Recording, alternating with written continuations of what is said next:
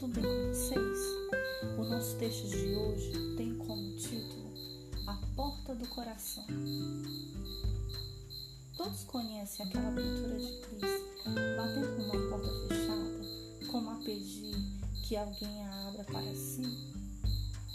É do célebre holandês Roland Hunt, Quando exposta numa galeria de obras de arte, causou o maior impacto tanto pela originalidade quanto pela estilização da tela verdadeira obra-prima de genialidade. Um outro pintor, de certo, despeitado e enciumado pelo sucesso da pintura, aproximando-se do quadro, exclamou em voz alta: Esta tela tem um grande defeito que muito a compromete.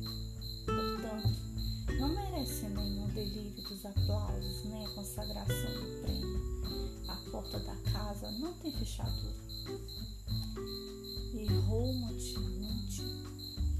com a serenidade nos lábios e a tranquilidade dos gêmeos, respondeu com um certo ar de humildade e ironia. Meu amigo, esta não é uma porta comum. É a porta do coração que só abre pelo. Quanta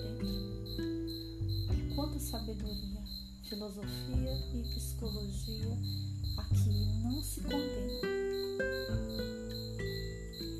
O coração é diferente dos lábios. As alegrias que afloram e enfeitam nossos lábios logo se desfazem exatamente porque eles se abrem para